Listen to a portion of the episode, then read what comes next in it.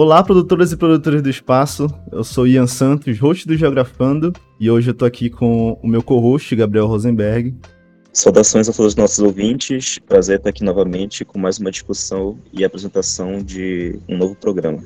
Eu tô hoje aqui com o Arthur Brito e o Wallace Pantoja. Ambos fazem parte da organização do Encontro de Geografia Cultural e Humanista da Amazônia, que está na sua segunda edição. E esse evento ocorre localizando a gente no tempo e espaço, no dia 19 ao dia 21 de outubro desse ano 2022. Sejam bem-vindos, Wallace e Arthur. Obrigado, obrigado, Ian. É um prazer estar por aqui. Vamos conversando. Obrigado, Ian. Obrigado, Gabriel. Boa tarde para todo mundo, ou bom dia e boa noite, ou madrugada para quem for escutar isso na madrugada. Então, dito isso, a gente vai para nossa conversa. Bem, para começar a nossa conversa, seria interessante que ambos se apresentassem, por favor, Alice, quem é você na fila da Rio? Olha que eu frequentei bastante essa fila da Rio, mas faz muito tempo. Meu nome é Wallace Pantoja, como vocês colocaram sou geógrafo de uma formação vertical, ou seja, graduação, mestrado, doutorado em geografia, e sou formado né, pela UFPA, tanto como graduando na graduação quanto no mestrado, e fiz doutorado na UNB, na Universidade de Brasília. Quem sou, né? É bem difícil falar isso, porque sendo eu um geógrafo que flerta muito com a filosofia, isso sempre nos leva ao ser, mas eu não quero entrar no ser hoje. Vamos ficar fora do ser hoje. Eu sou um geógrafo que, de uma maneira ou de outra, assumiu para si a reflexão sobre uma geografia do invisível. Sempre me interessou muito mais a geografia do simbólico, do subjetivo, a, aquilo que não é dito, aquilo que é sentido, mais do que o tal do concreto, ou mais precisamente do material. Né? E sempre me debati como jovem, naquele momento, hoje não mais jovem, mas naquele momento, um jovem geógrafo que sentia uma geografia muito materialista, ou mais do que materialista, materialista idealista muito tarada pela forma física e sempre me interessou, como eu disse, o simbólico, o subjetivo e as questões que perpassam o espaço do imaginário, digamos assim. E foi aí que eu fui me assumindo, né? Ainda não tinha me assumido bicha como sou, efetivamente, mas naquele momento me assumindo como um geógrafo que pensa a partir do, de reflexões mais simbólicas e mais precisamente fenomenológicas, que é o que eu acabei buscando como trajetória a partir de então. E é esse longo percurso que a gente tem feito lá do final dos anos 90, quando eu me encontro com a geografia cultural e dentro dessa geografia cultural o corte fenomenológico dela e como isso se expressa na Amazônia e como isso se expressa nas academias que faz com que eu construa um pouco da minha trajetória, especialmente é, num primeiro momento ligado à geografia da religião, depois ligado às cartografias das vivências da beira da Transamazônica e mais recentemente ligado às reflexões LGBTs e como isso atravessa de uma maneira ou de outra uma geografia paraense que ainda vive no armário. Bom, é, eu sou Arthur Brito, a minha formação é em geografia, né, pela UEPA, né, pela Universidade do Estado do Pará. Eu já, já venho ali já de 2012, a 2015, mais ou menos. Nessa foi a graduação. Logo depois eu passei para o mestrado na UFPA. É, já é um mestrado interdisciplinar sobre agriculturas familiares e desenvolvimento sustentável, né? E é, recentemente, 2020, já é, passei para o doutorado também sobre agriculturas familiares e desenvolvimento sustentável, né? E essa formação do mestrado para cá, ela é uma formação interdisciplinar, né? Então, eu vou trazendo toda aquela carga da geografia que eu venho carregando comigo desde a graduação, porém vou ali flertando com antropologia, com sociologia, né? Tive uma orientadora que era antropóloga, agora o meu orientador de doutorado é geógrafo, né? E vou trazendo esse arcabouço mais flertando principalmente com a antropologia, que é uma ciência também que eu venho, que eu sou apaixonado desde a graduação, né? E por gostar da antropologia, ter me aproximado desde a graduação também, eu percebi que esse link entre antropologia e geografia, ele acabou gerando muitos bons resultados e muito do que se produz uh, sobre geografia cultural vem de uma uh, interligação e de uma né, relação entre essas duas ciências. Então, é, no terceiro semestre ainda da graduação, ali por 2013, 14, é, eu lembro que eu, eu comprei por acaso aquele introdução à geografia cultural, né? Achei que seria é, nesse sentido de língua com antropologia e muito era é, da geografia com antropologia e acabei me apaixonando, né, pela geografia cultural. Mas tem um detalhe aí, né? Além de geógrafo, eu sou músico também. E esse link entre geografia e música, eu acabei percebendo que a geografia cultural também fazia e tentava fazer, pelo menos, né, o que outras áreas da geografia acabavam marginalizando ou não, não tem, tentando fazer, né. Então, é, o fato de ser músico me chamou a atenção muito para essa área da geografia cultural e isso também fez com que eu me aproximasse muito, né. Então, na graduação, eu estudei principalmente a questão das, da, da paisagem, né, em assentamentos rurais. No mestrado e doutorado, eu também vim estudando a questão da paisagem, mas principalmente a questão uh, de territórios e conflitos entre grupos de, e famílias de assentamentos rurais, né, uh, em projetos específicos que são chamados de PDS, né, Projetos de Desenvolvimento Sustentável, na Transamazônica principalmente, mas agora na Transamazônica e no Baixo Amazonas como eu falei, né, a gente queria conversar agora, nesse momento, né, esse momento inicial, sobre como foi a construção do evento, né? É, e lembrando que a primeira ela acontece em 2017, ou seja, um contexto e um tempo é, diferente, né? Agora a gente está em outro momento, momento pandêmico ainda, um momento onde a gente está vivendo uma tensão em relação às eleições e como o Brasil e como a Amazônia, a partir desse momento de eleições, vai se prosseguir, né? E como as discussões, inclusive, dentro da geografia, vão ocorrer nesse contexto que está acontecendo agora e que vai se perdurar nos próximos anos. Falando sobre essa segunda edição, né? Como foi a construção do evento agora, não só no sentido de estrutura, de voltar a promover um evento presencial, e como foi para vocês, nesse contexto que a gente está agora, produzir esse evento, né? Na, na sua segunda edição?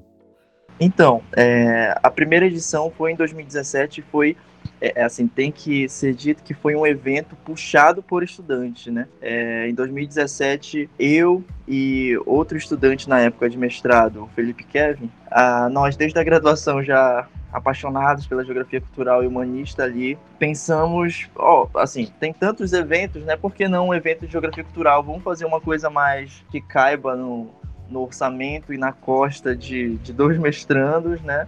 Fazer na UEPA, chamar a galera da graduação, né? Mas, principalmente, vamos fazer com base é, no pensamento dos graduandos e, e, deixar claro que isso era puxado por estudantes, né? Por mestrandos, por graduandos. Porque que se dizer que há um bom tempo, né, a geografia cultural e humanista ela é marginalizada, né, e isso na UEPA, isso em outros campos, não era diferente, né.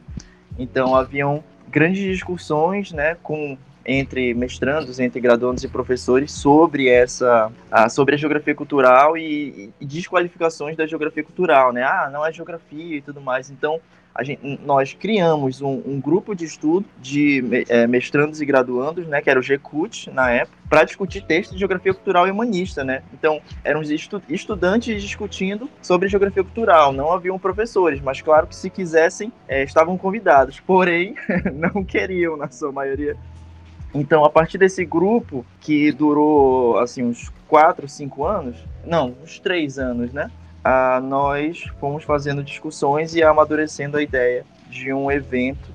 E aí fomos pedindo ajuda dos professores que quisessem ajudar e recebemos, né, da UEPA, o Wallace na época, também é, fazendo doutorado, se não me engano, na UNB, também ajudou pra caramba, né? É, mas foi um evento puxado ali por estudantes, né? E aí nós fomos fazendo é, essas redes de, de contatos, né, para convidar as pessoas para montar o primeiro evento, né? E esse primeiro evento, puxado na UEPA por estudantes, por, por dois mestrandos principalmente, foi o que veio desaguar agora na segunda edição. E essa segunda edição agora já puxada principalmente pelo Wallace, mas que foi a pessoa que falou: não, vamos fazer, vamos fazer o segundo, vamos. E aí eu e o Kevin, que estávamos ali na organização do primeiro, já uh, falamos: ah, claro, vamos. Bom, só para complementar o que, o que o Arthur coloca, esse primeiro momento revela muito a ânsia, talvez o Yang e Gabriel, como jovens geógrafos já finalizando sua formação, possam entender um pouco do contexto de que, às vezes, os estudantes têm uma pulsão de certas temáticas, certas, certas propostas, certas ideias, e que, não raro, não encontram guarida nelas no guarda-chuva de professores ou pesquisadores da geografia. E aí eu estou falando especificadamente da geografia paraense, tá? Embora isso possa acontecer em outros contextos também. A ânsia do Arthur e do Felipe em criar o, o, evento significava dizer que já havia entre os estudantes e mesmo entre os professores um movimento muito interessante de entender as relações entre cultura e geografia, e em alguns casos, como é o meu mais especificadamente, entender as relações entre imaginário, simbólico, subjetividade e geografia. É importante só talvez fazer um termo de adendo que geografia cultural não necessariamente é a geografia fenomenológica. São duas vertentes da geografia que dialogam muito diretamente, embora tenham uma certa diferença como o próprio Arthur colocou, a geografia cultural, ela tem muito mais a ver com essas conexões entre os dois, entre essas duas é, ciências, a geografia e a antropologia, mas mais precisamente entre o sentido de cultura que nasce como um objeto de pesquisa, estrito, é, sobretudo da antropologia, mas não estritamente da antropologia, e o quanto que essa dimensão da existência humana, que poderíamos chamar assim, chamada cultura, é, interfere nas relações espaciais. É desse elan que a geografia cultural surge. A geografia fenomenológica, por outro lado, tem, como o nome já está dizendo, uma relação muito direta com o pensamento, ou como eu prefiro chamar, atmosfera de pensamento fenomenológica, que alguns preferem reduzir a um método e às vezes até uma metodologia, mas que na realidade é uma compreensão filosófica do mundo que tem muito a dizer sobre as relações geográficas e tem muito a esclarecer processos também, ou pelo menos auxiliar com suas ferramentas. O fato é que esses dois campos dialogam muito diretamente, muitas vezes. Ao nível de Brasil, isso é real, embora hoje me parece também vertentes um pouco mais separadas. Se você pegar, por exemplo, no final dos anos 90, você tem a Zeni Rosendal e o Roberto Lobato Correia, principalmente encabeçando um certo movimento de publicação e publicização da geografia cultural, naquela coleção A Geografia Cultural que todo mundo já deve conhecer hoje, os livros pequenos, que eram baratos. Eu penso que era uma estratégia muito interessante, né? De de, fazer publicizar porque eram mais baratos de comprar, eram menores, mais econômicos e etc. Foi uma estratégia muito interessante, eles fizeram muito pela geografia cultural brasileira. E dentro desse campo também havia muitos que refletiam a partir de um pensamento fenomenológico. E esse grupo também passou a se chamar de geografia humanística ou humanista aqui no Brasil.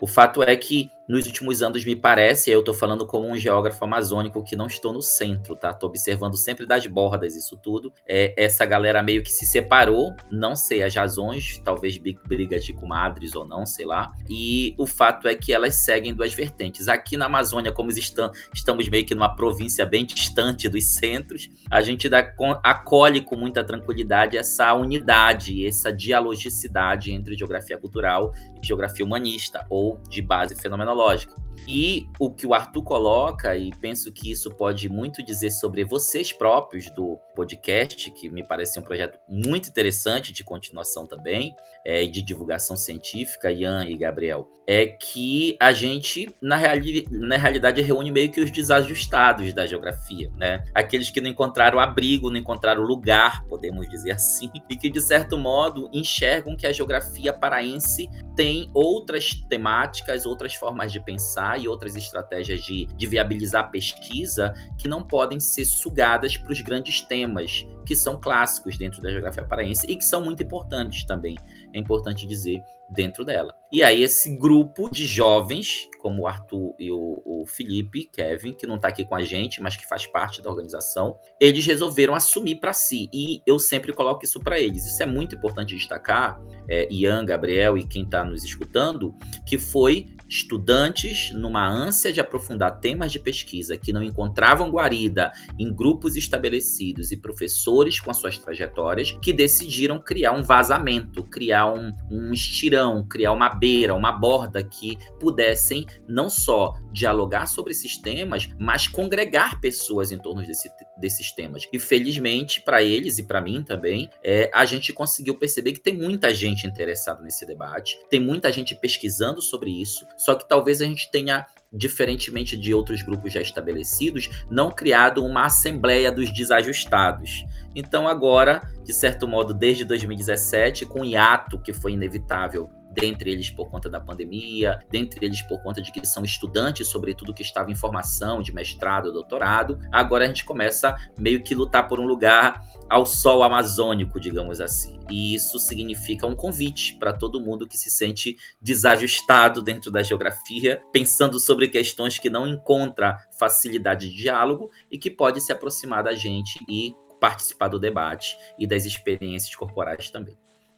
E aí eu queria, a partir do que o Alice falou, adicionar algumas coisas, né? Inclusive, na verdade, comentar o que ele acabou falando agora, em relação a essa questão dos desajustados da geografia, né? E é inclusive a importância desse tipo de evento existir. Isso realmente aconteceu durante a nossa graduação, da gente é, ficar a algumas temáticas em algumas linhas de pesquisa e a gente não encontrava nos professores algo para se aproximar, algo que os professores também tinham interesse e tudo mais. Eu, por exemplo, é, no meio da graduação, eu fiquei muito interessado em estudar a relação entre geografia e internet, como essas duas coisas poderiam se associar, né? Um grande trabalho, assim, que por um tempo eu, eu, eu acabei tentando me adentrar, foi exatamente como eu poderia utilizar categorias da geografia para explicar fenômenos dentro da internet né, em associar esse termo ciberespaço com a geografia e como né, a geografia estuda o espaço e os fenômenos que acontecem dentro dele. Eu queria também,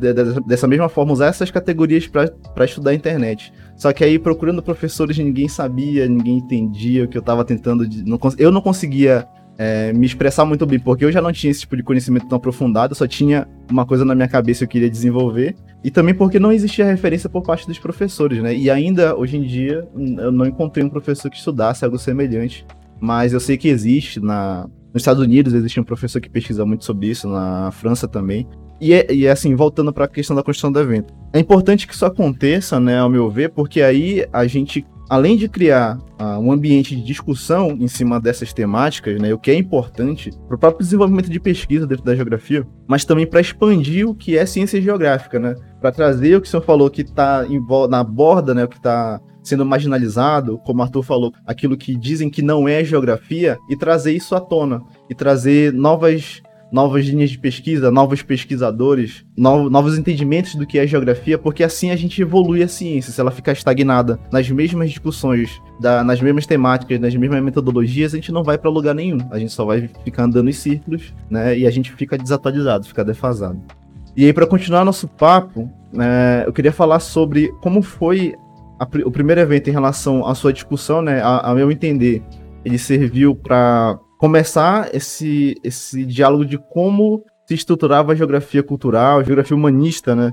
Na Amazônia, e agora ele transiciona para estender esse diálogo em vários pontos específicos, né? Quando, como vocês colocam, é, avançar nas conexões entre culturas localizadas, educação territorial, espacialidades plurais. Eu queria saber se o que está sendo seguido aqui é um caminho vindo de uma contextualização, de uma discussão sobre o que é geografia cultural dentro da Amazônia e como ela é desenvolvida, e está passando agora para pontos específicos dentro de, dessa geografia. E eu queria saber se no futuro né, já tem ideias de como essa discussão vai ser estendida. Ou se não, vocês estão é, só estão tentando complementar algo que foi feito no, no, durante o primeiro evento e que agora vocês queriam complementar com essa segunda edição. O primeiro evento eu participei como o Arthur pontuou, é, de alguma maneira, mas muito mais como palestrante, como, como alguém que sugeria alguns nomes, né, algumas ideias, os jovens, né, Arthur e, e, Felipe, foi quem encabeçaram efetivamente essa organização. Naquele, me, naquele momento, me parece, aí o Arthur pode me corrigir se for o caso, que era muito a necessidade de fazer acontecer, ou seja, a necessidade de, de explicitar e fazer circular um debate que, como eu disse, já estava rolando entre alguns pesquisadores e pesquisadoras, sobretudo não professores das universidades, eu quero dizer que eram mestrandos, que eram doutorandos, que eram graduandos, ou seja, que havia uma circulação circulação de ideias interessante que não encontrava essa guarida, não encontrava abrigo entre os professores. Então, penso que nesse primeiro momento era muito querer é, é, dar um, uma dimensão da visibilidade. De juntar as pessoas, encaminhar as temáticas, saber quem está falando sobre isso, como está falando sobre isso. É importante dizer que nesse primeiro momento, por exemplo, em 2017, ainda não era tão forte o debate da decolonialidade na geografia, e muitos hoje chamados decoloniais se identificavam, ou pelo menos se aproximavam daquele momento com é, uma reflexão mais de geografia cultural é, na Amazônia. O fato é que naquele primeiro momento havia uma, um sentido de dar visibilidade e congregar inicialmente esses pesquisadores. Agora, nessa segunda edição, a gente tem um sentido que é diferente. Algumas linhas já estão se estabelecendo de pesquisa, a gente já tem um reconhecimento de quem está é, discutindo e refletindo e agindo nessa área. Então, a gente tem mais um sentido de aprofundamento e fortalecimento de certas temáticas e linhas, e ao mesmo tempo, como na primeira edição, trazer a, a, a trazer para o palco, literalmente, novos pesquisadores. Sempre tem esse sentido, ou pelo menos sempre pareceu para mim esse sentido, que é dessa juventude geográfica paraense que vai emergir uma complexificação, um aprofundamento e um desenvolvimento, ou para não usar o termo que está carregado, uma transformação desse debate. Não acho que somos nós geógrafos mais velhos ou já estabelecidos, se a gente preferir assim, ou aqueles que já estão com as suas linhas mais bem definidas e que não vão sair das suas caixinhas, que vão conseguir fazer avançar esse debate. Esse evento, então, ele tem um sentido ao mesmo tempo de aprofundar linhas de pesquisa que agora se colocam de uma maneira mais forte, com grupos, com pesquisadores que já têm uma trajetória na reflexão amazônica. Um segundo sentido é trazer pesquisadores novos, que são eles que efetivamente vão oxigenar ou dar uma amplificação para essa atmosfera que a gente pode chamar da geografia cultural e humanista, especialmente na Amazônia. Tanto é que não se restringe ao Pará o debate, trabalha também com professores que estão vindo do Maranhão, professores que estão vindo da, da, do Amazonas, e óbvio que não cabe todo mundo, infelizmente, no evento, até pelas dimensões financeiras. A gente não tem recurso para isso no atual momento de estrangulamento orçamentário da educação, vocês bem sabem, e da pesquisa no Brasil, né? ou seja, um sufocamento dessas possibilidades. Mas o fato é que esse segundo evento tem essa, essa, essa pretensão: aprofundar linhas, trazer novos pesquisadores que estão despontando na área e, ao mesmo tempo, eu diria para vocês uma certa marcação de posição dentro dessa estrutura, que é a estrutura acadêmica é, paraense e amazônica, e até brasileira, de certo modo. Só para um efeito de, de, de de anedota, mas que diz muito sobre como a geografia cultural e humanista é conduzida, é, o eixo centro-sul é, do Brasil, o eixo especialmente ali São Paulo e Rio de Janeiro, que historicamente é quem encabeça, também Rio Grande do Sul, seguramente, quem encabeça é, no Brasil essa reflexão de geografia cultural e humanista, meio que inventam para si né, histórias sobre origens quase que heróicas, diga-se de passagem. Se você, vocês puderem ler um dia, tem um, um quê meio heróico das histórias de origem da geografia cultural e humanista no, no Brasil. Né? Mas, no entanto, é, é muito interessante como eles inventam essas histórias de origem, que eu acho que faz parte do jogo, são narrativas, e diria o Jacques Rancière, a ciência é muito mais ficção do que a gente imagina, né? Porque depende da narrativa para poder se constituir como como um tipo de verdade de mundo, é, ou pelo menos alguma medida esclarecer a verdade do mundo, é, e no entanto eles esqueciam, e sempre esqueceram na realidade, que foi um paraense, na realidade não nascido no Pará, mas seguramente paraense, que foi o Eidorf Moreira, um dos primeiros geógrafos ainda nos anos 60 e 50 e 60 que despontaram com o que a gente poderia chamar de uma reflexão de geografia fenomenológica. Né? Isso quer dizer o seguinte, que é, a gente precisa recontar essas histórias de origem e, ao mesmo tempo, marcar posições nela. A gente não é ingênuo a, a, ponto de acreditar que se a gente não explicitar isso, visibilizar isso e marcar posições, incluindo políticas dentro do cenário acadêmico, a gente consiga fazer valer a nossa pretensão, que é a pretensão de aprofundamento, como eu falei, de organização e de aproximação dos desajustados na geografia dentro da Amazônia. Então, nesse sentido, eu quero chamar atenção para isso. A gente tem uma vontade de mostrar que aqui na Amazônia também é uma há uma produção forte, importante, mas não raro apagada em função dessas histórias de origem central que não só desprivilegiam, mas eu acho que intencionalmente esquecem que existe uma produção de borda da geografia cultural e humanista e da geografia brasileira dentro da Amazônia.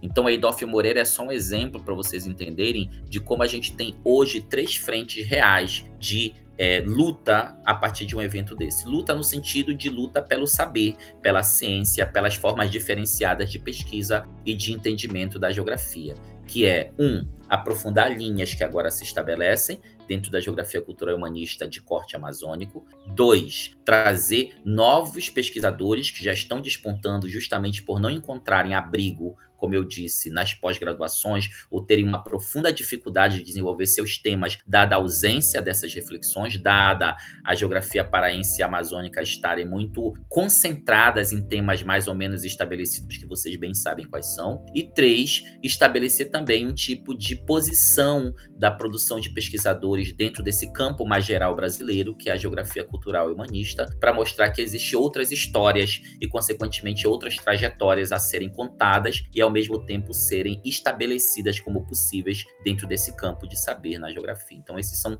três processos que eu acho que são muito importantes para pensar do ponto de vista da ciência geográfica. Há outros que têm a ver mais com a conexão com os movimentos, com os grupos culturais, com, as, com, com, com outras áreas do saber e outros movimentos, inclusive políticos, que também cortam, é, recortam o movimento do grupo é, e o movimento do evento, mas do ponto de vista da, do avanço na ciência geográfica, essas três frentes me parecem que são bem, bem adequadas para entender essa passagem do primeiro evento para o segundo evento. Tem uma coisa que eu queria falar para complementar a fala do Wallace, né? Eu acho que primeiro dizer que, que só existem os desajustados né, da geografia cultural e humanista, porque existem os hegemônicos, né? Que os hegemônicos são quem define, quem define, quem, né, quem vai definir uh, o que são os desajustados e o que são os ajustados, né? O que, o que é o padrão, né? O padrão é uma geografia marxista, né? O padrão é uma geografia que vai estudar ali a produção do espaço a partir de uma abordagem, uma geografia uh, crítica. Então, se isso é definido como o padrão e o que vai se espalhar assim de uma forma mais rápida e veloz, então os desajustados são o que fogem a esse padrão, né? Que vai acabar vai acabar sendo o que eu e o Wallace nós estamos comentando aqui, né? É, uma outra coisa, o primeiro evento ele, ele vai ser super importante para mostrar, olha, a geografia cultural e humanista da Amazônia, né, os trabalhos, eles existem, os pesquisadores existem, né? O primeiro ele vai ser importante para mostrar que nós existimos, né? O segundo evento ele já vai mostrar que nós uh, resistimos, né? Então, se o primeiro diz que o primeiro vai mostrar que nós existimos, o segundo vai mostrar, olha, nós resistimos e permanecemos aqui e pretendemos permanecer, né? Inclusive em próximas edições, né, há, assim, você perguntou se há uma, uma proposta de continuar o evento, e sim há uma proposta de continuar, né, de, de torná-lo, é, de estabelecê-lo, né? Então há uma, é, a ideia é mostrar que há essa produção amazônica de geografia cultural e humanística organizada e que pretende se estabelecer né, em próximas edições, próximos eventos, em, próximos, em grupos de pesquisa e trabalhos. Uma coisa que permanece entre a primeira edição e a segunda é a pluralidade do debate e é a, a acolhida em diver, diferentes frentes e temáticas.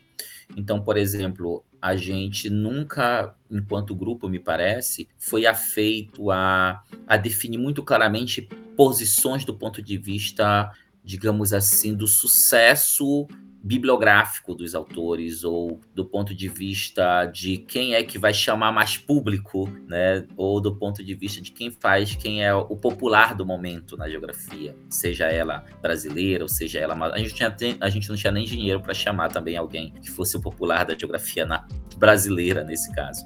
Então, na realidade, a nossa compreensão, Ian e Gabriel e quem está nos escutando, é muito um compromisso com te as temáticas, as categorias, dias as metodologias e as possibilidades de transformação do trabalho geográfico a partir da geografia cultural e humanista. Isso independentemente da posição de A, B ou C em cada estrutura de ensino, independentemente, inclusive, se eram professores da academia ou professores da educação básica, independentemente, inclusive, se eram geógrafos, porque muitas pessoas fora da geografia são convidadas para o evento. Então, a gente tem um caráter muito plural. Eu acredito muito hoje, e penso que o Arthur está comigo e o Felipe também, que mais do que a diversidade, a gente precisa também é, viabilizar as diferenças, ou seja, celebrar as diferenças, que é muito mais do que a diversidade. E penso que o caráter do evento tem esse sentido. É uma celebração da diferença e da diversidade de pesquisadoras e pesquisadores, e destacar inclusive isso, embora nós estejamos aqui como dois homens na organização, é importante dizer que grande parte das convidadas são mulheres pesquisadoras amazônicas e que, de certo modo, talvez encontraram nessa reflexão da geografia cultural e ou, e, ou da geografia humanista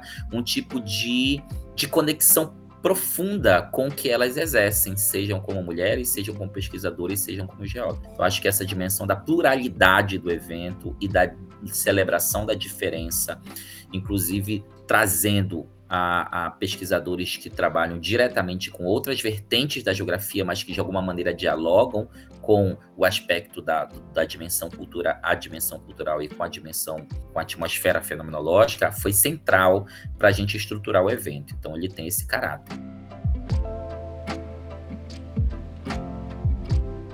É extremamente importante a fala do, do Wallace e do Arthur nesse, nesse primeiro bloco, falando sobre essa questão da, da origem do evento, da organização dele, ser feita principalmente pelos próprios estudantes que estudam, é, estudam esses temas que, de certa forma, são considerados temas emergentes por, por muitos geógrafos e já fica, fica inclusive também essa essa crítica, né, e essa necessidade de debate sobre essa nomenclatura temas emergentes, porque de certa forma ainda é geografia, mas para muitos não é considerada geografia.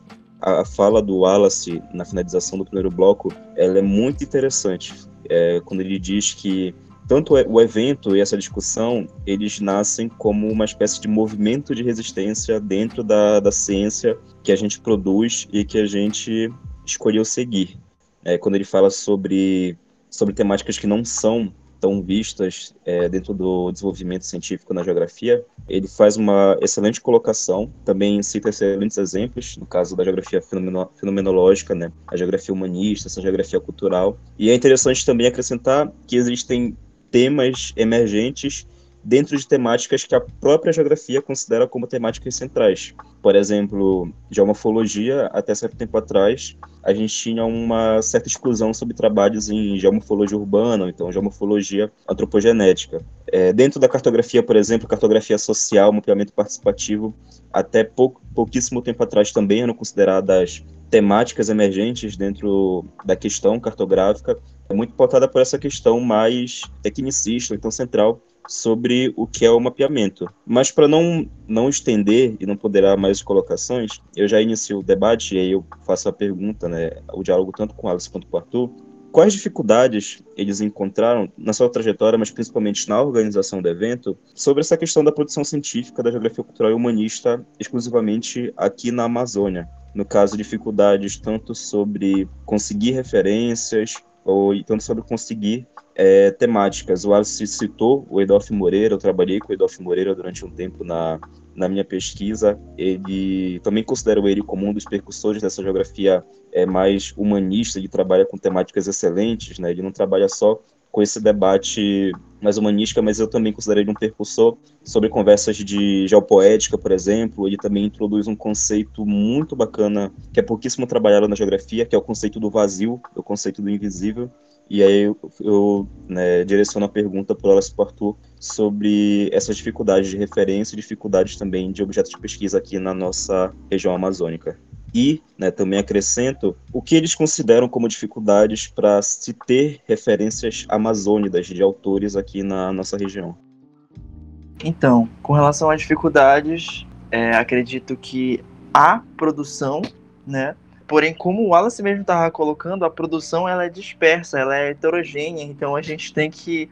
É, o, o, trabalho que a gente está fazendo agora, inclusive, é tentar é, montar uma teia de aranha para que as pessoas fiquem grudadas, ou pelo menos que elas fiquem é, no nosso campo de visão ali, né? Então, há determinado grupo grande, heterogêneo, diverso, que produz com base na geografia cultural, com base na geografia humanista. Só que esse grupo muitas vezes não conversa, não dialoga, é uma coisa um pouco particular, individualista mesmo, né? Como eu já estava conversando com o Alice recentemente. E a ideia agora é montar essa teia de aranha para que a gente consiga dialogar permanentemente. Dialogando permanentemente, a gente vai construindo esses, esses grupos, essa discussão e acabando por uh, e tampando esse, esse vazio, ou, ou pelo menos aparente vazio, né, que muitas vezes se mostra de produção de geografia cultural e humanista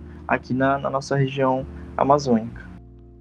Concordando muito com o que o Arthur colocou para gente, vamos fazer um exercício de pensamento que é essa questão de se colocar na posição de estudante que entra na geografia, especialmente na geografia, por exemplo, quais são as instituições, né? Eu não quero nomear as instituições porque eu posso esquecer uma e, e posso ser injusto nesse sentido. Mas quem entra na geografia paraense tem no radar algumas instituições. E dentro dessas instituições existem alguns pesquisadores com as suas temáticas já estabelecidas, que são professores, obviamente, do corpo dessas instituições. É, um jovem que entra na geografia paraense, por exemplo, talvez comece a se perguntar algumas coisas.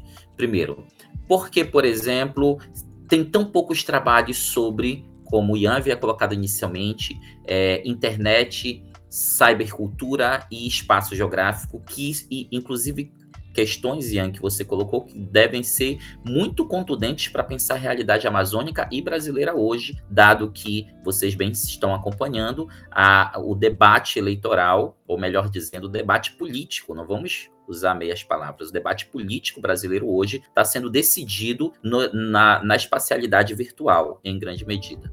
E, ao mesmo tempo, é um debate que está sendo decidido não por questões ligadas a programas políticos de ação, mas e sim pela produção de um ser sexual. Porque, no olho do debate, o debate da, da, da questão sexual parece que se tornou mais importante que qualquer outra no atual cenário brasileiro eu coloco essa situação por quê? Porque, de cara, um jovem como o Ian, que faz parte do projeto do podcast aqui, ele vai ter, se quiser mergulhar nesse tema, ele já vai ter que enfrentar isso. Com quem ele dialoga sobre cyberespaço, cultura e espaço na Amazônia? Uma segunda questão é, além dessa nossa, poderíamos dizer assim, de uma certa pobreza temática, no sentido de que os temas estão muito, volto a dizer, em guarda-chuvas bem definidos na geografia paraense e amazônica, eu prefiro falar até de geografia amazônico-paraense, né? Porque nesse caso a gente acaba pode cometer também questões de achar que tudo que a gente fala aqui no Pará meio que diz sobre toda a Amazônia, quando na realidade a gente mal conhece a produção de geografia do Acre, a produção de geografia de Roraima, e isso nos leva a uma segunda questão, que é, a, além dessa pobreza temática, muitas vezes, e a pouca diversidade metodológica, conceitual, categorial, que está muito ligado a, temas padrões. Eu também não vou me estender muito quais são esses temas, mas você reconhece com facilidade nos grupos de pesquisa estabelecidos de geografia urbana, de geografia agrária. Agora está começando a despontar a geografia educação, felizmente, mas olha o que é louco na Amazônia, ou, ou melhor, na, no Pará, a gente não tinha linhas ou não tem linhas de pesquisa muito fortes entre geografia e ensino, o que é impraticável do ponto de vista de uma geografia que é, sobretudo, formadora de professores e professoras de geografia. Então a gente tem aí um primeiro, uma primeira questão que é certas linhas que já estão bem estabelecidas e que acabam sugando a formação dos sujeitos, porque é inevitável que esses pesquisadores e pesquisadoras tendem a reproduzir o que pensam e o que buscam nas ementas das, da, da, nas ementas né, das das disciplinas, nos cursos e assim por diante. Então, essa é uma primeira questão. Uma segunda questão é essa que eu apontava sobre como a gente tem uma geografia muito diversa, mas conhece pouco essa diversidade, e é essa uma segunda dificuldade. Para um geógrafo amazônico ou um geógrafo paraense, é muito mais fácil ter acesso é, nas bibliotecas e nas ementas e nos que professores e professoras sugerem de leituras e de produções que são feitas em outras academias fora da Amazônia e fora do Brasil, especialmente no eixo Europa e Estados Unidos. Não, deve, não seria tão problemático isso se a gente conseguisse balancear com a produção e com a valorização das pesquisas que são feitas aqui. Mas não é bem isso que acontece. Não raro as pesquisas que são feitas na Amazônia viram estudos de caso e exemplos, mas não viram os fundamentos conceituais e os fundamentos epistemológicos para a gente repensar a geografia, entende? Ou seja, parece que as epistemologias são produzidas em outros centros. Aqui a gente pega essas epistemologias e transforma elas em estudos de caso, ou seja, constata elas no nosso campo a nossa incapacidade criativa, que não é uma incapacidade, mas é justamente essa nossa impossibilidade de dialogar ou a dificuldade de dialogar entre nós e, consequentemente, abraçar uma geografia emergente dos rincões da Amazônia e que está, de certo modo, modificando formas de pensar, agir e ensinar geografia, a gente não tem tanto acesso a isso de cara nas academias, e digo sobretudo isso na graduação e nas, no, no percurso inicial da pós-graduação. Então, existe um segundo problema, que é o problema do diálogo entre nós que o, Arthur acabou de colocar muito fortemente. E existe uma terceira questão, que é uma questão de que nós,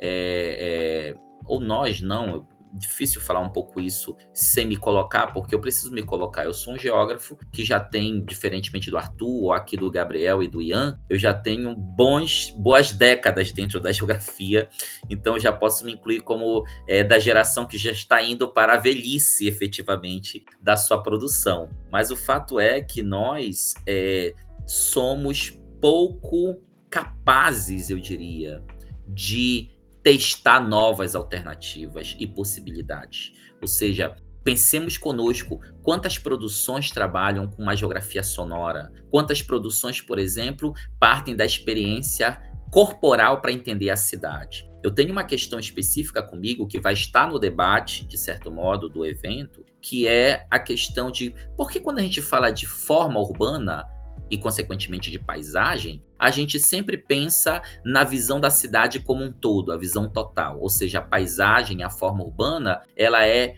embebida de uma noção onde forma é existente só pela função que ela tem.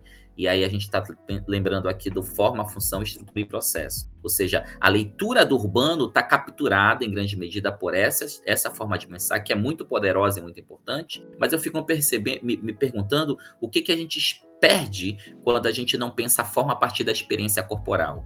E, sobretudo, da experiência corporal de corpos que não são padronizantes, normalizados e heterossexuados dentro da cidade.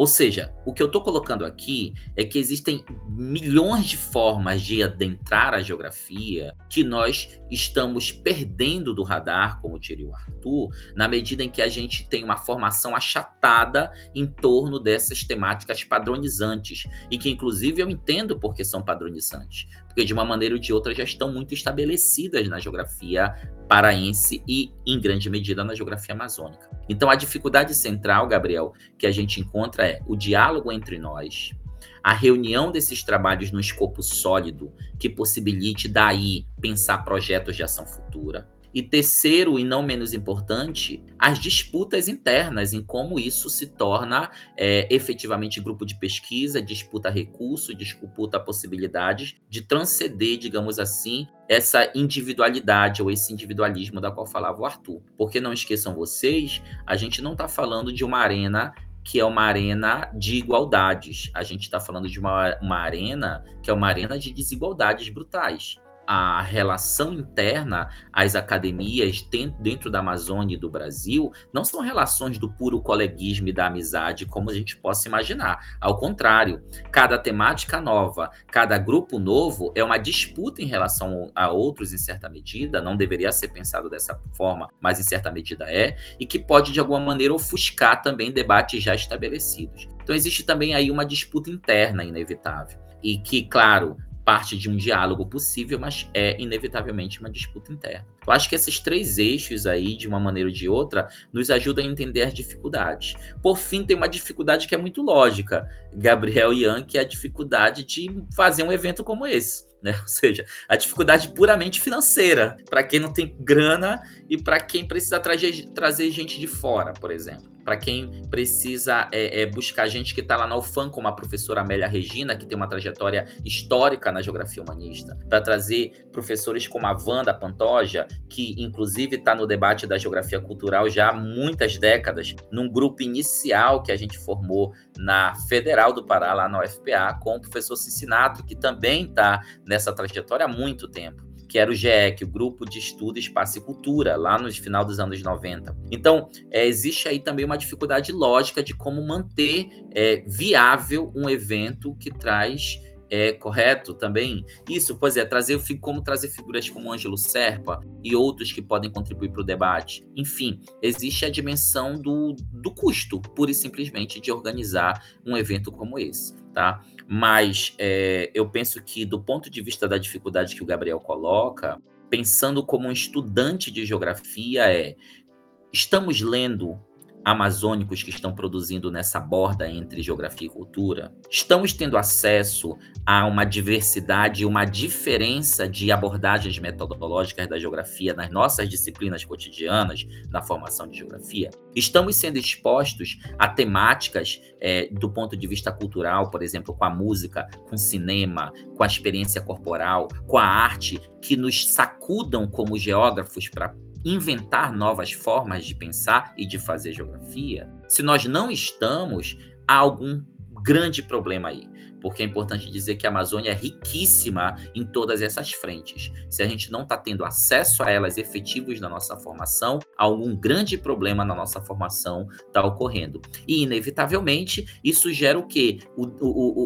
o, o, debater-se de jovens, como a gente falou há pouco, como o Arthur, como o Felipe, como vocês, de buscar, já que não estão tendo essa, essa reunião de possibilidades no, no cotidiano da, do curso, de buscar formar grupos, como eu falo, de desajustados, que comecem a literalmente brincar com essas possibilidades. E a grande sacada também é essa: é preciso ter prazer em fazer geografia. É preciso sentir prazer em fazer geografia. E a geografia cultural humanista também parte desse sentido de prazer de pensar a ciência. Citando um evento que eu participei em 2019, né, o Nono Singa, que aconteceu na UFPE, é, dentro dos GTs, e principalmente estava se discutindo é exatamente o que o professor fala, e aqui eu estendo a fala do professor, no meu olhar em relação a essa temática, que é exatamente o que está sendo produzido sobre a Amazônia.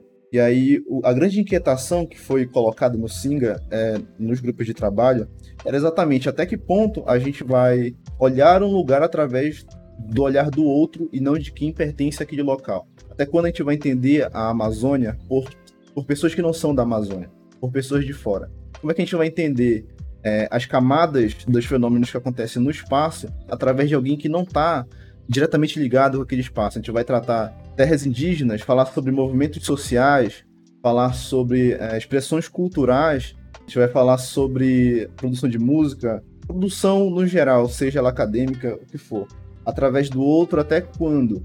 E aí o interessante, e eu acredito que isso vai ser colocado durante o evento, através do que já pode se ver, que vai ser temático nos grupos de trabalho, como cultura e poder, educação geográfica, geograficidade e artes na Amazônia, isso vai ser colocado de certa forma, né? Não, ou diretamente ou indiretamente. Que a gente tem uma necessidade de que pesquisadores novos estejam trabalhando na, nos locais onde estão lendo o espaço, isso seja produzido, né? que isso seja compartilhado a gente precisa também entender o que é o ciclo do conhecimento acadêmico, que é aquilo da gente produzir, passar para terceiros para eles poderem ler e a partir dessa leitura eles produzirem cada vez mais ciência e isso ser, isso ser trabalhado. Isso precisa ser um movimento que aconteça é, de forma mais incisiva dentro da Amazônia, de forma mais ativa, e essa, ao meu, e esse, ao meu ver, é uma, é uma importância que esse evento tem, né? porque ele traz essas discussões exatamente nesse caminho, para que esses, esses pesquisadores, essas pessoas que estão fazendo ciência e estão discutindo política, cultura, o que seja, dentro da Amazônia, sejam evidenciadas para que outras pessoas se agreguem a esse conteúdo, agreguem essas discussões, agreguem essa produção, e aí, dessa forma, façam parte, entrem nesse ciclo de produção, desse ciclo de conhecimento científico.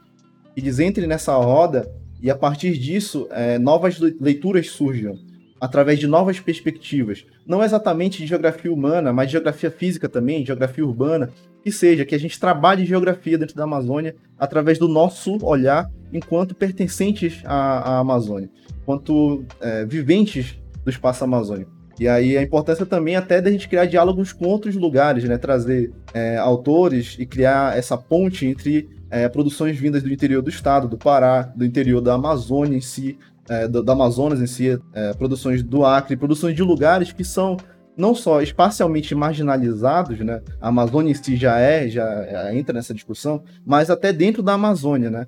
Existem coisas que são, estão sendo discutidas em outros lugares, mas infelizmente, por causa de uma falta de diálogo e uma falta desse, de, dessas pontes, e acabou que a pandemia acabou forçando de certa forma isso acontecer, já que a gente tinha várias pessoas entrando na internet para assistir live, esse tipo de coisa, então ficava mais fácil a gente, através da internet, criar essas pontes e criar esses diálogos. E é, mesmo num contexto infeliz, isso acabou acontecendo e isso é importante que continue acontecendo. Que a gente traga várias pessoas através usando tecnologia para que isso aconteça, para a gente é, dar caminho e, e instigar novas discussões, instigar novas pesquisas, instigar novos olhares, né? evidenciar esses olhares também. E aí, para continuar nesse sentido, falando sobre é, essa parte específica do evento, que são os grupos de trabalho. E aí, para quem está acompanhando o evento, basicamente vão ser quatro, né? Como eu já citei. Falando sobre educação geográfica, cultura e poder, geograficidade, desorientação geográfica e cartografia político-culturais. E aí, juntando com o que o Wallace falou, né? Sobre essas linhas de pesquisa. O que eu queria retornar é, através também da oportunidade que o evento dá da gente submeter trabalho e entrar nesses grupos de trabalho para agregar nessas discussões. O que é, desse movimento vocês acreditam que pode ser levado para um próximo evento? Ou para uma, uma próxima extensão do evento que vocês estão produzindo? Por quê? É, o que acontece no, no, geral é que existe a submissão dos, dos resumos expandidos ou dos artigos. É, esses trabalhos ou são apresentados ou são discutidos as temáticas deles nos grupos de trabalho, e aí a gente acaba criando de uma forma orgânica uma conexão entre pessoas que não se conheciam, professores alunos, professoras e professores, é, representantes de organizações, de institutos, o que seja. E aí, de uma forma orgânica, acaba que essas pessoas vão seguindo um diálogo, e aí acaba que elas começam a produzir coisas juntos, ou começam a participar de eventos juntos. Acaba que isso instiga a produção de novos eventos. Mas o que eu quero saber é se existe uma intenção de vocês expandirem essa discussão e esse evento para outros lugares, como por exemplo a gente está fazendo agora através do podcast, que é uma ferramenta né, que já tá, é usada há bastante tempo, né?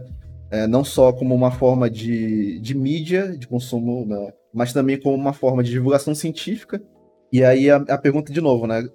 Vocês pretendem transformar esses conteúdos em novas coisas, como vídeos, como novos diálogos, como extensões do próprio evento? Como eu disse, é, essas, essas temáticas dos GTs eles têm um sentido programático, ou seja, eles são buscas efetivas de pesquisa e de trabalho. É importante dizer que recentemente a gente aprovou a constituição do grupo de pesquisa Geograficidades Amazônicas, e esse grupo de pesquisa também é um guarda-chuva que reúne vários pesquisadores e pesquisadoras que estão nessas bordas temáticas, digamos assim. Eu, como professor atualmente do IFPA, né, do Instituto Federal de Educação, Ciência e Tecnologia do Pará, e também como coordenador do curso de Geografia, da licenciatura em Geografia aqui, eu senti que valeria muito a pena usar, é, viabilizar, na realidade, a partir do espaço, da estrutura que o IFPA tem, essa ponte de comunicação entre é, geógrafos, geógrafas de, da, da geografia cultural e da geografia humanista, e outros pesquisadores que, porventura, dialoguem e até questionem a abordagem ou as, as, temáticas desenvolvidas. Como eu falei anteriormente, nós somos plurais nesse sentido. Então, até com quem a gente briga, a gente quer estar junto. E isso faz parte do jogo. Isso faz parte também do entendimento que, mais do que a dialética, a dialógica é fundamental para avançar o conhecimento historicamente a gente pensou mais na dialética platônica e esqueceu que junto com a dialética ele provocou uma dialógica também, que é uma outra questão para um outro debate, que não esse podcast agora. Mas o fato é que as quatro temáticas, Ian, elas são programáticas, elas são também caminhos de pesquisa real e caminhos de produção de um sentido viável de educação geográfica porque a gente não descola aquilo que a gente está produzindo da pesquisa com o sentido básico de formação de professores e formação de é, ensinadores da geografia. Eu digo ensinadores porque não raro a gente lida e a gente precisa assumir isso, que há professores que não têm necessariamente a formação em geografia, mas têm um conhecimento, são mestres na sua geograficidade vivida e, consequentemente, não devem ser menosprezados só porque não têm a formação acadêmica em geografia. Então, nesse sentido, por exemplo, o tema de educação geográfica, fazer saber entre paisagens e lugares, ele vai no sentido de aprofundar essas conexões entre o ensino da geografia, a experiência da geograficidade e os contextos amazônicos. Inclusive, não esqueçamos que quando a gente fala de Amazônia, a Amazônia é um pluriverso de coisas. Né? Não raro, a gente talvez até abuse, nós, inclusive, aqui no debate, incluindo eu aqui, abusemos do termo Amazônia porque sabemos que isso, de uma maneira ou de outra, cola uma identidade a nós. Mas, no entanto, a Amazônia é um pluriverso de coisas. E, consequentemente, eu acredito muito mais nesse sentido da educação pelos lugares do que necessariamente pela educação puramente regional amazônica. Ou seja, a diferença entre os lugares e como eles vivenciam suas trajetórias, incluindo as suas trajetórias geográficas, são fundamentais para entender a diversidade do campo de ensino de geografia na Amazônia. Então, esse é um tema do GT que tende a virar efetivo escopo de pesquisa e, ao mesmo tempo, tende a ser uma prática de ação no IFPA, pelo menos, com os jovens em formação em geografia aqui. Esse é um ponto. Quando a gente fala, por exemplo, de cultura e poder dos nos territórios amazônicos, é também para mostrar que é impraticável falar de relações culturais sem falar de relações de poder. E mais do que isso, que as relações de poder, especialmente na Amazônia, elas se apropriam ou reverberam aspectos culturais nas lutas identitárias, nas reafirmações de territórios tradicionais, na luta ancestral que não separa as vivências culturais das vivências políticas, por exemplo. E isso nos faz refletir sobre o quanto que a geografia cultural no Brasil amadureceu em alguma medida. Não raro, há poucos anos atrás, falava-se de uma geografia cultural que só queria falar de, de literatura e de quadrinho ou de música, como se isso não fosse muito importante, né? Mas havia um tom pejorativo sobre isso, como se, por exemplo, música fosse desconectada da dimensão política, quando efetivamente não é, sabemos disso. Então é para ver como é que as críticas se davam muito mais no sentido de dizer que a geografia cultural não era politizada. E na Amazônia é impraticável falar de lutas políticas separando das relações culturais nos diferentes territórios e lugares que tangenciam a Amazônia. Então, esse GT vai nesse sentido. Tá? É importante dizer também que quando a gente coloca é, questões ligadas a geograficidade e arte na Amazônia é justamente centralizar o papel do fazer artístico como fazer geográfico também. É centralizar de que há uma conexão entre arte e geografia ainda pouco explorada. Eu diria para você, Ian, que talvez seja, é, e para os demais que estão nos escutando, talvez seja uma conexão das mais menosprezadas na geografia paraense e amazônica, a conexão entre arte e geografia. E olha o altíssimo potencial que isso tem, não só de pesquisa, mas de ensino de geografia. O quanto que nós somos pobres do ponto de vista das, diferentes das, das é, metodologias de ensino, por exemplo, porque dialogamos pouco com a arte, que poderia potencializar muito formas diferentes de ensino de geografia. E o quanto que a arte nos faz refletir sobre o que é a Amazônia contemporânea, que é lida, não raro, muito mais pela lente das câmeras do que pelas vivências concretas ou, de, ou, ou dos lugares. Então, assim,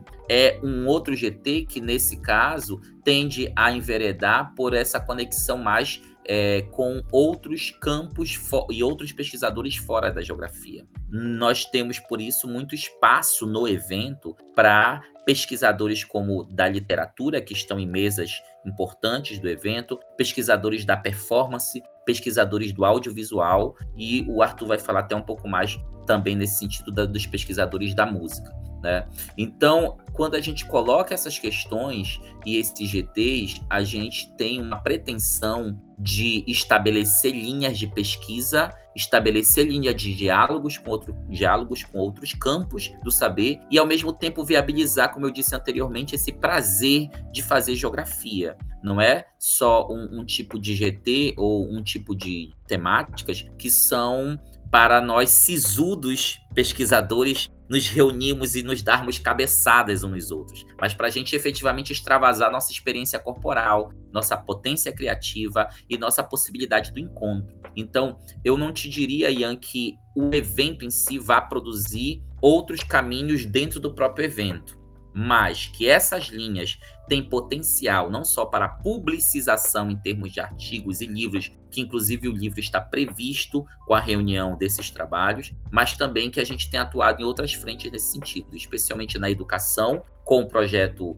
ligado ao cinema, que tem muito a ver com GT de arte, com o projeto ligado à música, que também tem muito a ver com GT de arte, e também com os projetos de extensão que trabalham com metodologias novas de ensino e que incorporam as reflexões entre poder, cultura e geograficidades amazônicas. Então, os GTs nada mais são do que tentar congregar pesquisadores e pesquisadoras e gente envolvida nessas linhas diferentes, como eu falei, que não encontravam expressão disso com clareza e que ao mesmo tempo sentiam o potencial delas que estava ou está ainda sendo desperdiçado, especialmente porque se a gente olha para quem está mandando os trabalhos, que é a gente que está aqui na organização consegue já ver, a gente percebe que a gente do Amazônia toda e até de fora dela, mas que se mas dialoga com ela e mais que isso, jovens geógrafos que precisam encontrar seu grupo, ou pelo menos, se não seu grupo, pelo menos começar a despertar esse diálogo para o outro. E ele acaba, acaba que são esses trabalhos que a gente acaba colhendo dentro dos GTs, nesse caso. É, e nesse sentido, esses grupos, esses jovens, e às vezes nem tão jovens, que querem encontrar o seu grupo e assim já estão há um bom tempo sem conseguir achar essa, uh, esse ponto de vazão dessa energia que, que tem dessa vontade de discutir, de produzir sobre geografia cultural, os GTs eles vão dar essa, essa brecha, vão dar essa liberdade, né? É, e muitas vezes essa, essa vontade, né? E essa energia que os estudantes têm de, de produzir, elas estão ligadas aos conceitos, né? Muitas vezes, assim, a gente é ali ensinado a trabalhar com as nossas ferramentas geográficas ali. A gente vai pegando território, vai pegando lugar, paisagem, né? E assim por diante. E quando a gente fala de paisagem, por exemplo, paisagem é um conceito historicamente trabalhado na geografia cultural. E, e quando a gente pensa em geografia cultural, por exemplo, ah, mas geografia cultural é recente. Assim, em 1925, o Sauer estava produzindo, o Carl Sauer, que é assim considerado o pai da geografia cultural, estava produzindo Morfologia da Paisagem, que é assim o, o texto que vai liberar esse essa energia da geografia cultural, vai fundar a, a, geografia cultural, né? Então, 1925 vai dar 100 anos, né? Uh, não é tão, tão recente assim quando falam, né? Então, aí, por exemplo, GTs falam sobre paisagem, é, e a pessoa quer trabalhar ali com paisagem uh, e relacionar aquela paisagem que vai para além do, do material, para além do que os olhos enxergam, né? Aquela paisagem que abarca outros sentidos cognitivos. Ela tem essa vazão a pessoa que quer trabalhar é, geografia e religião, né, essa relação da, da, literatura com o espaço, literatura com a paisagem, cinema, ela tem essa possibilidade, porque ela vai conseguir pegar essas ferramentas que nós somos ensinados a trabalhar, né, o lugar, por exemplo, e vai falar, hum, olha só, eu queria trabalhar com lugar, mas é aquele lugar do, do Ifutuan, por exemplo, né? E aí, como é que eu faço? Aonde eu vou? Para onde, é, onde eu vou mandar, né? Assim, eu quero trabalhar ali naquela assim, naquela linha e tudo. É, então, eu acho que os GTs, eles tratam dessa perspectiva em que o Wallace comentou, né, que eles vão tentar montar essa rede para as pessoas continuarem a produzir, mas a partir dessas ferramentas que nós somos ensinados a, a trabalhar, né, e que muitas vezes nós somos ensinados a trabalhar com as ferramentas a partir de outras visões que não da geografia cultural e da geografia humanista, né? Então a paisagem a partir de outra perspectiva, o lugar a partir de outras perspectivas, né? O último aspecto em relação a essa questão é pensemos no caso da, da cartografia na geografia. Tá? O quanto que, por exemplo, nos últimos anos a, geografia, a cartografia ela passou a ter uma variância profunda dentro da geografia o quanto que, de certo modo, a gente está caminhando para uma sociedade cartográfica, diríamos assim, mais do que estritamente geográfica, na medida que os mapeamentos explodiram para todos os lugares. Inclusive, há de se desconfiar nisso, porque tudo virou mapeamento ultimamente. Mas é mais interessante ainda pensar o quanto que a geografia ela ainda continua presa a modos muito estritos de fazer cartografia. E, claro, há movimentos contestadores e há movimentos emergentes de novas formas de produção cartográfica. Aqui, talvez, embora não iniciado por geógrafos, notem só, mas por um antropólogo, Alfredo Wagner, né, quando se fala de cartografia social da Amazônia. Mas você também tem hoje, um, inclusive, o termo cartografia sendo usado de maneiras das mais diversas, inclusive profundamente metafóricas nesse caso, e que fazem escapulir da geografia isso que parece ser talvez o grande imaginário da geografia, né? O que, é a geografia se não o mapa? Se do ponto de vista a gente falar das imagens que é a geografia. O que, é identificar geógrafos, não se identificar por um mapa ou por um globo. Mas, no entanto, a cartografia tem escapado da geografia. Por quê? Porque a geografia meio que se é, engessou em modos muito estritos de fazer cartografia. E aí eu estou falando agora da geografia especialmente amazônica. Não é raro que a gente, nos diversos trabalhos, a cartografia que a gente tem é aquela cartografia de longe, de cima, distante, pontuada, zonada e de linhas. Enquanto que hoje as experiências cartográficas são as mais diversas. E talvez, inclusive, seja mais importante a experiência cartográfica do que o resultado, o produto cartográfico em si. E isso nos faz, por exemplo, pensar o quanto que a cartografia entra na experiência humana e, consequentemente, ela passa a ser um GT nessa medida que a gente quer trazer também essa reflexão de quanto a cartografia passa a ser mais experienciada do que necessariamente um produto técnico resultante específico. E como é que a gente pode abrir essa janela para que jovens, mas também não tão jovens, que tenham ideias cartográficas diferentes possam trazer elas como experiências corporais e, como o GT propõe, desorientações geográficas. E é provocadora a desorientação. Porque historicamente a geografia quer ser orientadora, mas é preciso entender que há uma diversidade de corpos que são desorientados no sentido de que não encontram a, os suas coordenadas geográficas com muito clar, muita clareza nesse espaço padronizado que a gente tem. Então esse GT ele tem um sentido inclusive programático político. Dialoga, dialoga diretamente com experiências LGBTs também, dialoga diretamente com experiências das mulheres. A gente tem trabalhos, por exemplo, aí sendo mandados por jovens pesquisadoras que falam sobre como é que o corpo da mulher é desorientado em espaços padronizados institucionais e isso nos leva a um avanço da cartografia para além dessa cartografia padrão que nós temos historicamente. Então, é isso, essa potência da, da, da geografia amazônica que a gente quer é, é, viabilizar a partir dessas temáticas. É claro que a gente não cobre tudo com elas, não é possível cobrir tudo, e eu convido também para quem está é, tá nos escutando que mesmo que ele não se reconheça ou ela não se reconheça no GT, mas vá a si mesmo, se misture a si mesmo, propõe a si mesmo, para que a gente possa, de fato, enriquecer o debate da geografia amazônica de corte fenomenológico e a geografia cultural.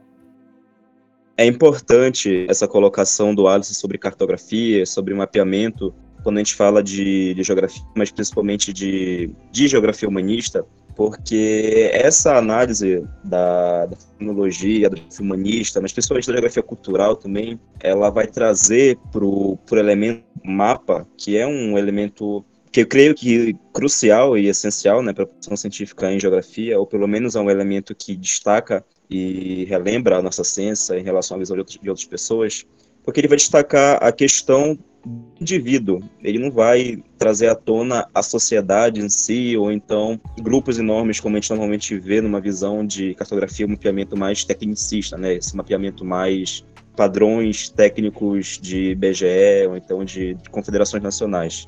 E aí, né, citando o projeto que eu participei, no último semestre participei de um projeto chamado Outras Cartografias, com o professor Cincinato, creio que ele seja, seja de conhecimento do Wallace do Arthur, mas para quem está ouvindo e não conhece, o professor Cincinato Marques, ele é professor da Faculdade de Geografia e Cartografia é, aqui na Universidade Federal do Pará, e ele também estuda bastante com a questão da, da geografia cultural. Ele tem um grupo de estudo nessa temática, que é o GEC, grupo de estudo Espaço e Cultura, e outras cartografias, que foi esse projeto que eu participei é, junto dele na colaboração, ele traz à tona essa questão, né? O mapeamento destacando os indivíduos, o mapeamento não feito pela gente, e sim pelos indivíduos, pelas suas manifestações no espaço. Nessa primeira trajetória, a gente trabalhou com o Teatro de Animação de Bonecos aqui em Belém do Pará, então já retoma também o, a fala do Wallace e do Arthur sobre essa, essa ligação entre geografia e arte aqui na, na Amazônia como um todo. e os bonequeiros, o pessoal da bonecaria foi quem fizeram a cartografia para gente. Então, ela é interessante, né, essa afirmação de que,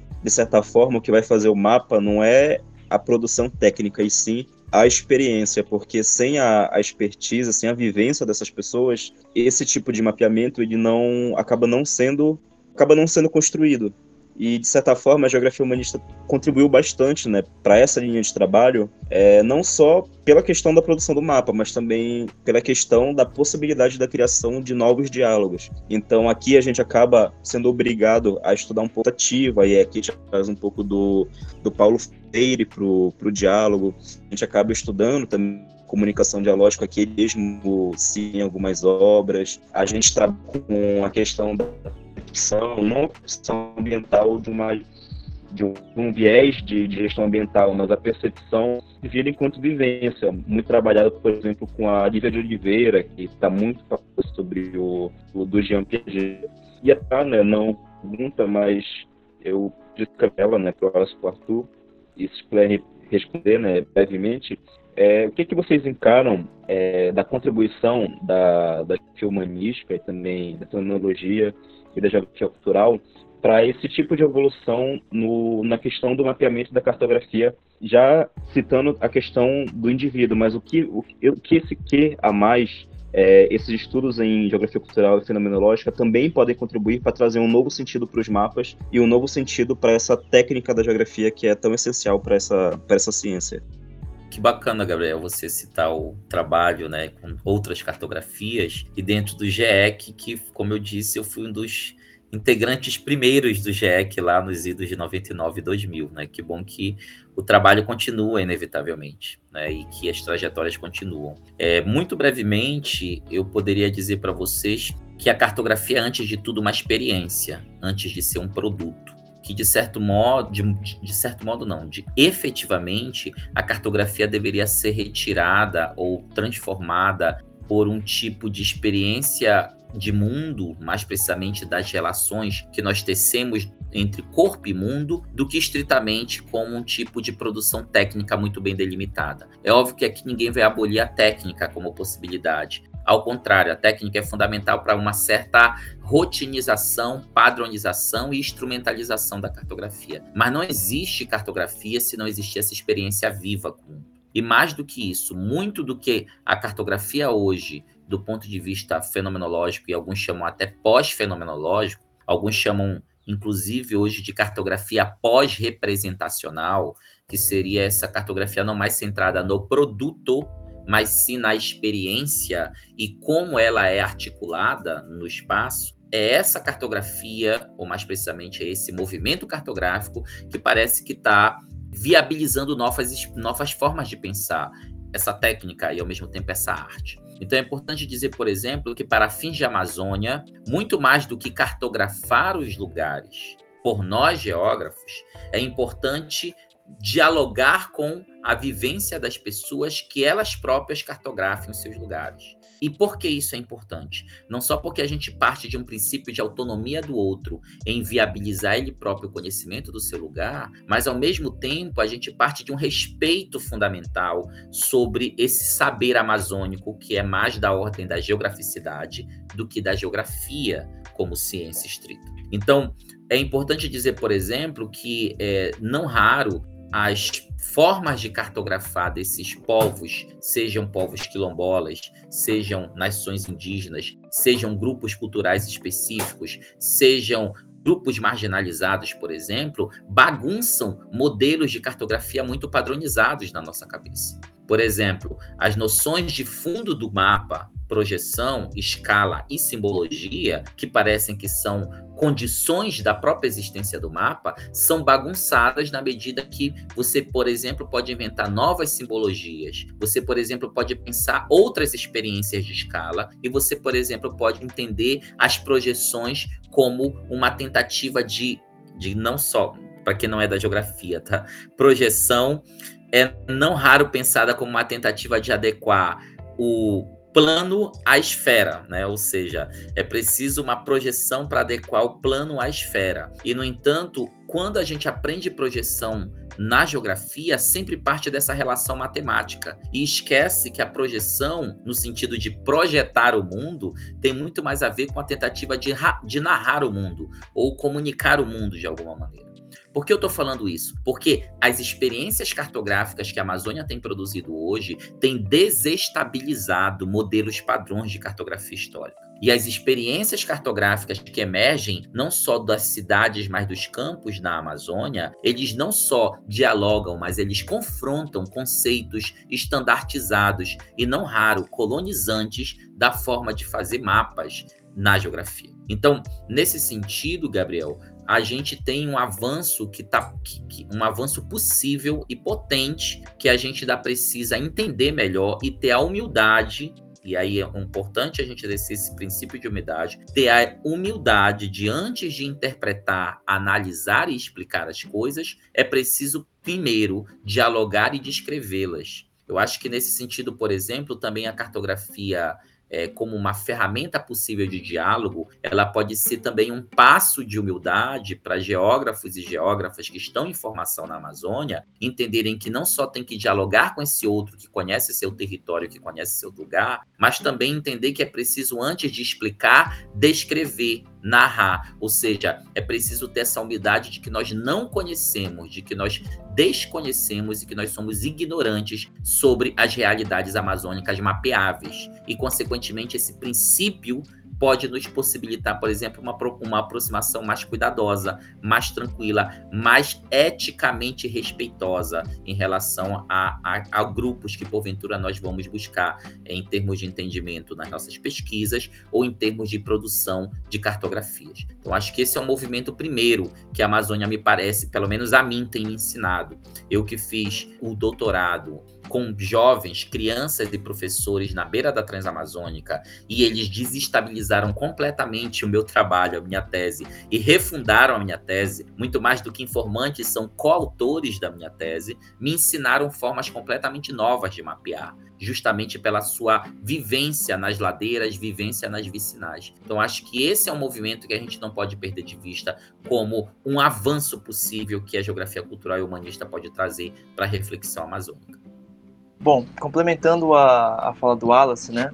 Essa visão vertical, né, que nós temos, geralmente essa, essa visão, essa coisa mais cartesiana, né, do mapa, a geografia cultural e a geografia humanista elas tendem a mostrar que existe essa visão vertical, porém que ela deve ser complementada com uma visão horizontal da coisa, né? E a visão horizontal, ela, a visão horizontal, ela é uma visão das pessoas, das pessoas que vivem ali onde está sendo cartografado, né? A região que está sendo mostrada, né? A região, a área, o bairro.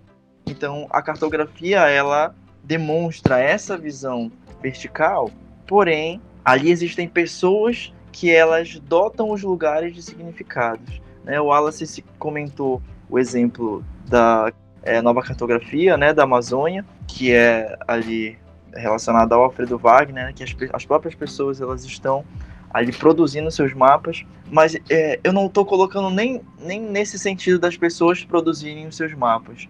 Se a gente pensar mesmo nessa cartografia mais dura, em que pessoas no seu laboratório, pesquisadores no seu laboratório produzem mapas, mesmo esses mapas eles vão mostrar áreas, mostrar regiões em que tem pessoas com a sua visão horizontal que ela vai transpassar, transbordar totalmente aquela, aquele desenho, né? Aquele desenho duro, aquela coisa ali de é, relevo, altimetria e assim por diante.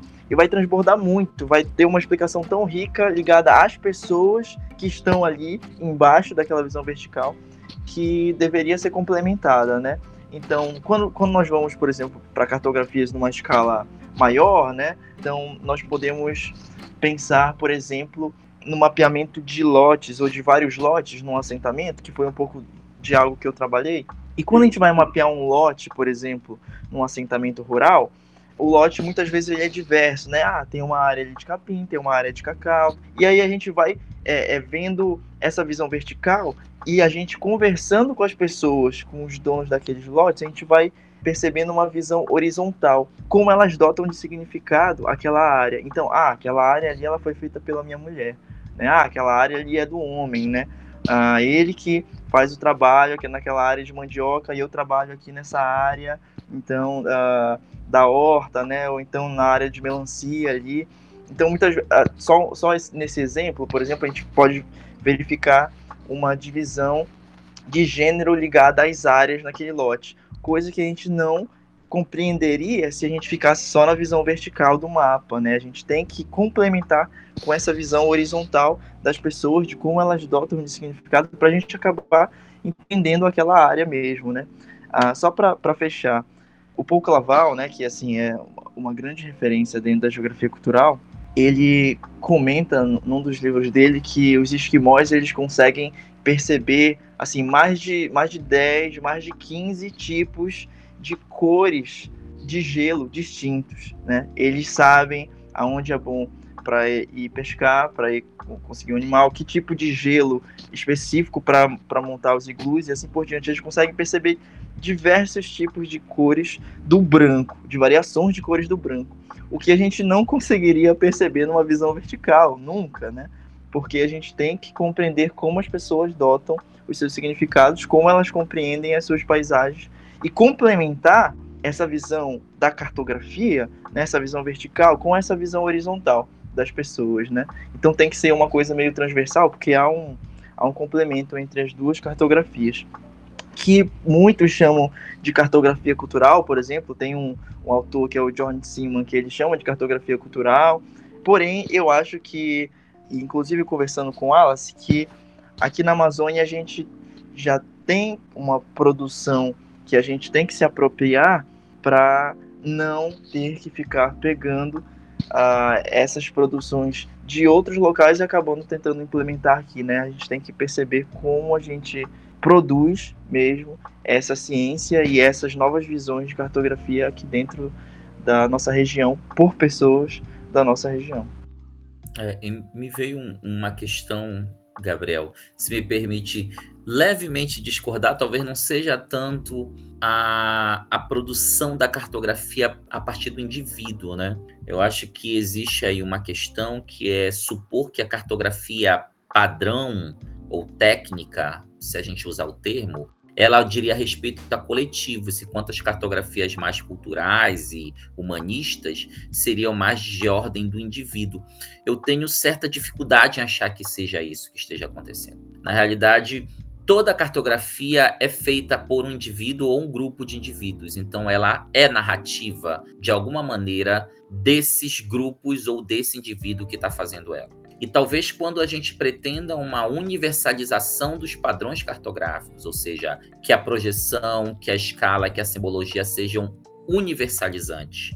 Já diria a história do, da cor do rio, né? Que o rio, que a linha azul fosse rio em qualquer lugar, porque qualquer um pode ler que uma linha é rio, essa escolha da cor e essa escolha do símbolo é uma escolha necessariamente. Ou seja, é a tentativa de interditar no coletivo uma visão de mundo que se pretende universal, mas que na realidade é profundamente particular. Então, acho que uma das questões que a, a cartografia, não só a cartografia cultural, é importante dizer isso, a cartografia cultural e também a de, de corte fenomenológico, mas também as cartografias que a gente pode falar produzidas pelos pós-estruturalistas, as cartografias que têm sido produzidas pelos decoloniais, vão questionar profundamente esse centro universalizante da cartografia. E mais do que isso, o quanto que a gente está perdendo de vista que isso é uma forma de controle, de alguma maneira, de um controle do olhar do mundo. Porque não esqueçamos nós, a gente passa a ler o mundo pelo mapa. Não esqueçam vocês que, inclusive, quando a Amazônia é destacada lá fora, seja para quem está lutando por ela, seja para quem está tentando destruir ela, quando você coloca a Amazônia para o mundo, o que vai ao mapa da Amazônia. Olha a importância dessa imagem, né? Olha a importância dessa imagem. E, no entanto, a Amazônia, enquanto um campo meio que retangular, verde no norte da América do Sul, passa a ser a imagem padronizante dessa Amazônia. Via cartografia. Então, essas novas cartografias, ou essas cartografias produzidas por visões de, de, de, de compreensão mais culturalizada, mas também pós-estrutural e decolonial, talvez mais do que questionar se ela é uma cartografia individual, essa emergente, ou se é coletiva, ela desestabilizar um olhar universalizante da cartografia. E ao desestabilizar esse olhar universalizante, você abre a possibilidade para enxergar qual a perspectiva, inclusive política, de quem está produzindo aquela ou aquela cartografia. E isso vai nos dizer muito sobre como o mundo cartográfico já que a gente está cartografando tudo, inclusive quando você pede um Uber, por exemplo, você se reconhece no mapa. Como é que essa cartografia ou esses mapas espalhados, eles são mapas padronizantes de nossas visões de mundo também e como a gente pode desestabilizar essa padronização. Através, por exemplo, de experiências de mapas sonoros, que são cada vez mais ricas nesse caso, através de experiências de mapas tácteis, através, inclusive, dessas experiências que são profundamente educadoras e mais do que educativas, de que o mapa ele tem uma variância profunda que às vezes não é capturada dentro dessa cartografia chamada estritamente de técnica. E eu desconfio, inclusive, desse nome, que parece ser um nome meio metido a besta, às vezes, mas que pode esconder, inclusive, posições políticas profundamente conservadoras sobre a cartografia.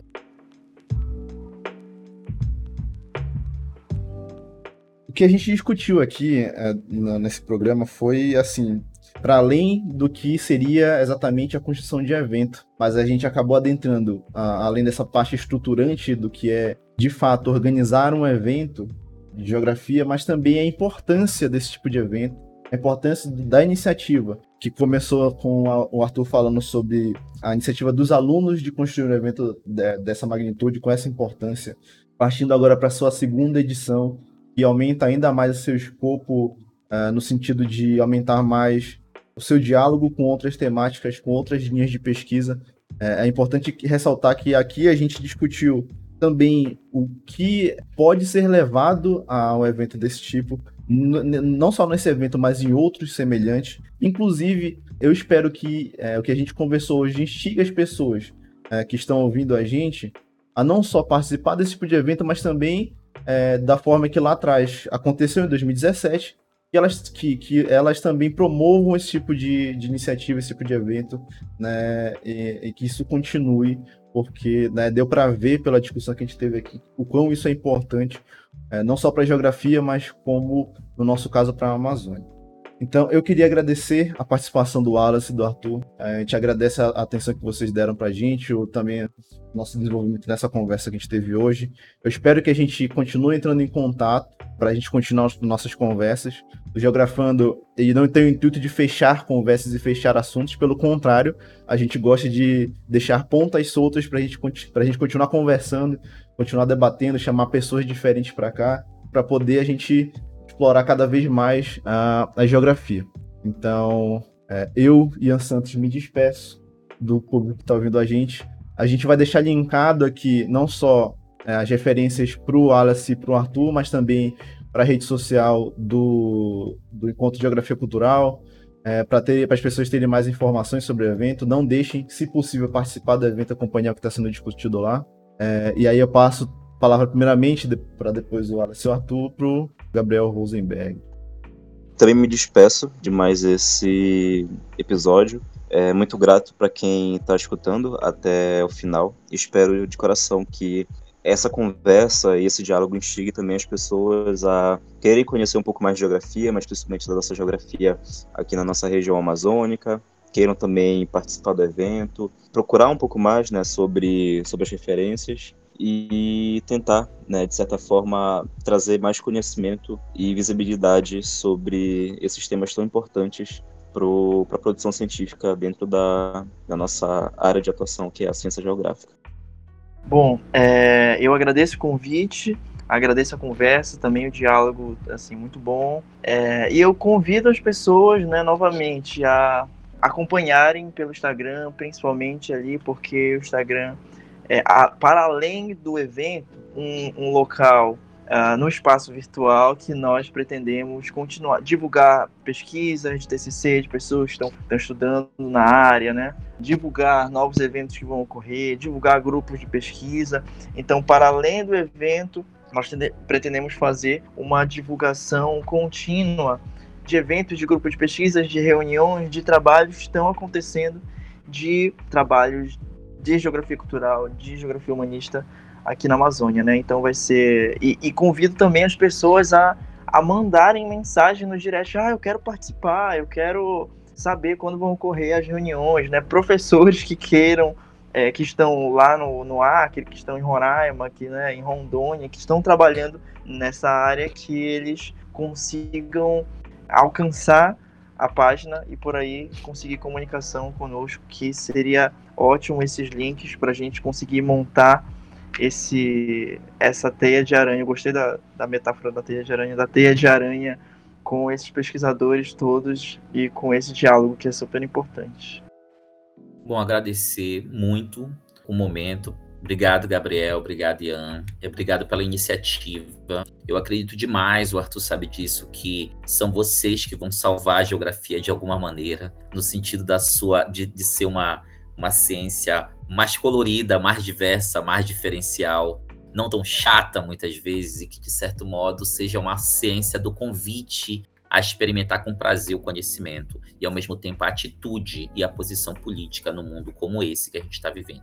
A gente está vivendo um cenário hoje que vocês bem sabem, catastrófico do ponto de vista da reflexão política do Brasil. A gente está vivendo um momento catastrófico pra, do ponto de vista da pura preservação amazônica, mas eu não queria falar, falar nem tanto da preservação, que tanta gente já falou, mas do ponto do, do sentido de Amazônia mesmo, especialmente de um sentido geográfico de Amazônia. E esse evento ele vai nesse, nessa busca, né? ou seja, onde está as possibilidades de pensar projetos de mundo a partir da Amazônia? Onde estão as possibilidades de pensar uma educação?